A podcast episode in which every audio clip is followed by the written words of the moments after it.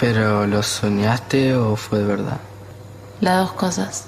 Una película argentina triunfó en el Festival Biarritz América Latina. Jesús López de Maximiliano Schoenfeld se llevó el premio El Abrazo al mejor largometraje de ficción, una cinta filmada en la provincia de Entre Ríos y que aborda el mundo del campo y de los espíritus. Su director, Maximiliano Schoenfeld. La película tiene muchas capas, Así que primero quería hablar sobre todo de mi pueblo, de, lo que dejan las personas que se van antes de tiempo, ese terreno baldío que se genera, y también quería hablar sobre la, el gran problema que estamos teniendo con los agrotóxicos y, la soja en Argentina, que me parece algo que atraviesa todas mis películas, y cómo la gente del campo tiene que dejarlo e irse a la ciudad, y lo, lo fantasmagórico está siempre presente, sobre todo en el campo, con historias, con imágenes, con luces, y bueno, Jesús López para mí es la personificación de esa fantasía y de esos miedos. República Dominicana estuvo presente en la competencia con dos películas y las dos se llevaron galardones. Candela de Andrés Farías fue la favorita del jurado,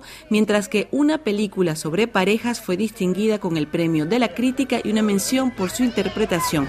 Hola, los voy a filmar, recuerden de no mirar la cámara, por favor. Buenas. ¿Y qué se les ofrece? Estamos buscando a una pareja que nos dijeron que vivían por aquí, una pareja de ciegos.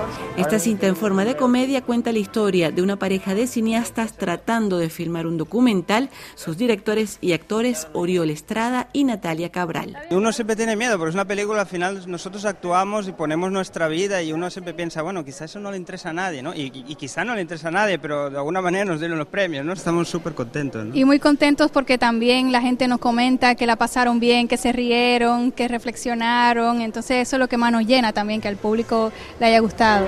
Helen, trae cámara, por favor. Yo creo que en la historia del cine dominicano eh, va a ser una película importante.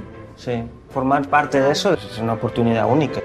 Por su parte, la mexicana ¿Qué será del verano? fue galardonada con el premio al mejor documental entregado por Radio Francia Internacional y France 24, mientras que entre ellas una cinta sobre la condición de las mujeres en México se llevó el premio al mejor cortometraje. Con esta velada el sábado por la noche se cerró la edición número 30 del Festival Biarritz América Latina, que tuvo a Perú como país invitado de honor.